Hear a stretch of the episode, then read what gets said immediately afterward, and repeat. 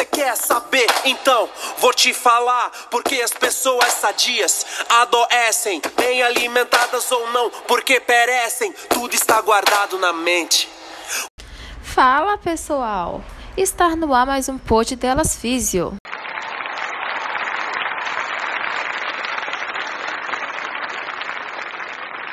Somos estudantes de fisioterapia da Rede Docton e não sei se vocês prestaram atenção na letra da música de início.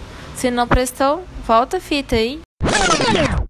Como disse na música, tudo está guardado na mente. E o nosso assunto de hoje é Mente saudável, adoecimento psíquico e os desafios da saúde mental.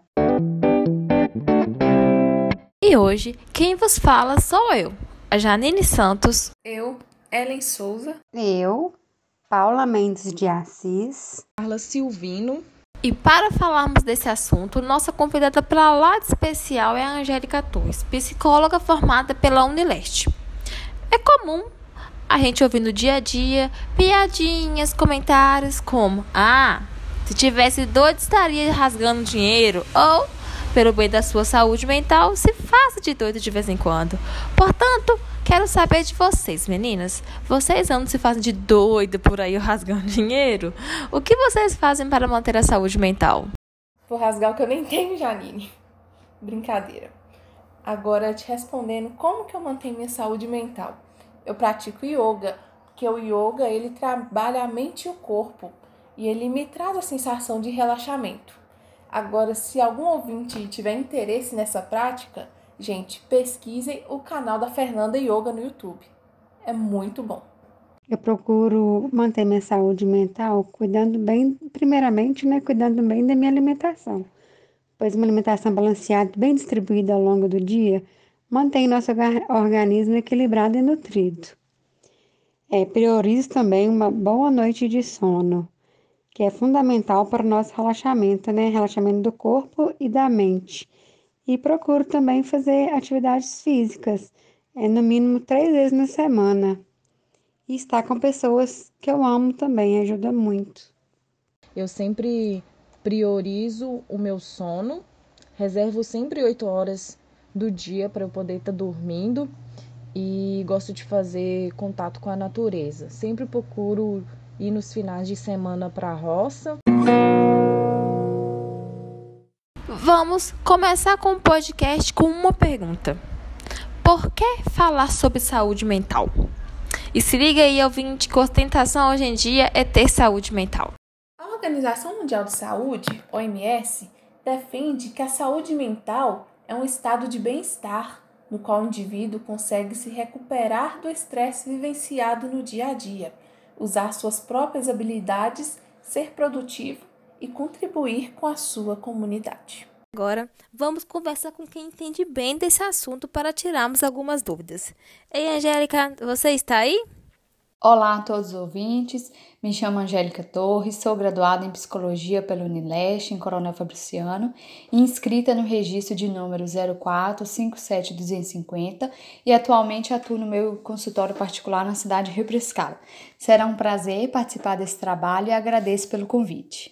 Bom, Angélica, como preservar a saúde mental nesses momentos críticos como a pandemia?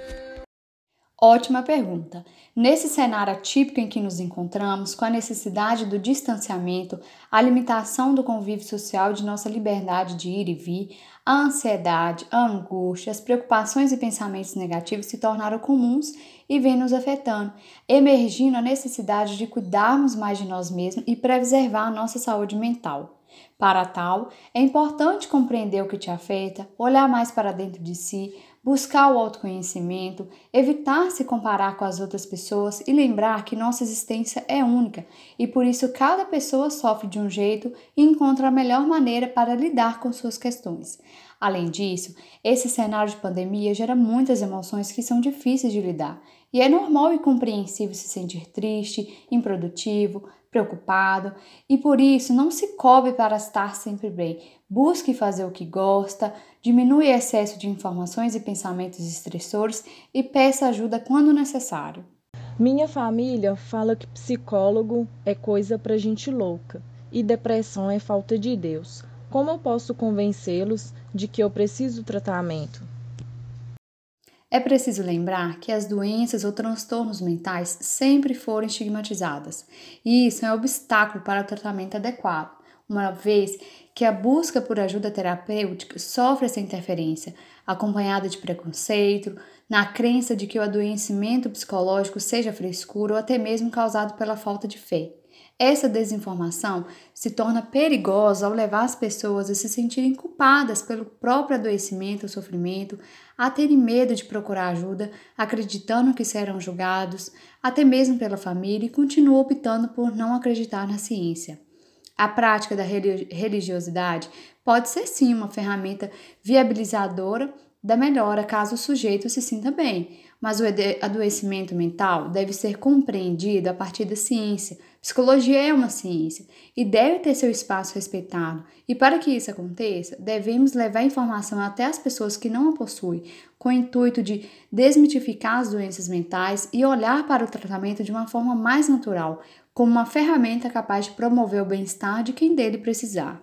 E como eu sei que preciso de terapia? Na maioria das vezes, as pessoas buscam psicoterapia quando estão vivenciando um intenso sofrimento emocional, a ponto de ter dificuldade em se relacionar com as outras pessoas, baixo rendimento no trabalho, insônia, desânimo, perda de interesse em atividades que antes eram prazerosas, excesso de irritabilidade, oscilação de humor, sensação de angústia que nunca passa, podendo somatizarem e gerarem sintomas físicos, como dores de cabeça, gastrite, perda de cabelo, entre outros. E ao perceber isso, as pessoas buscam ajuda para conseguir compreender suas questões, lidar melhor consigo mesmo e com o mundo ao seu redor. Mas a psicoterapia também é uma ferramenta que pode auxiliar qualquer pessoa, tendo sofrimento ou não, a fim de aprender novas habilidades, melhorar a comunicação, lidar melhor com suas emoções e com as situações pontuais do dia a dia. A partir disso, convido a todos para refletir e espero que se sintam à vontade para procurar ajuda quando sentirem necessário. Portanto, pessoal, a saúde mental deve estar conectada ao corpo e obrigada a você, ouvinte, que nos dará a honra de sua companhia. E não poderia falar também nossos mais sinceros agradecimentos à psicóloga Angélica Torres por ter aceitado o nosso convite e ter é, passado por aqui, né? Sanado as nossas dúvidas e passar um pouco de conhecimento para nós. Muito obrigada, viu, Angélica? Espero ter contribuído com o crescimento acadêmico de vocês. Agradeço novamente pelo convite e desejo a todos uma ótima caminhada nessa profissão linda e necessária. E não poderia faltar uma última pergunta. E você, e você aí que nos ouve, como, como está a sua saúde, saúde mental? mental?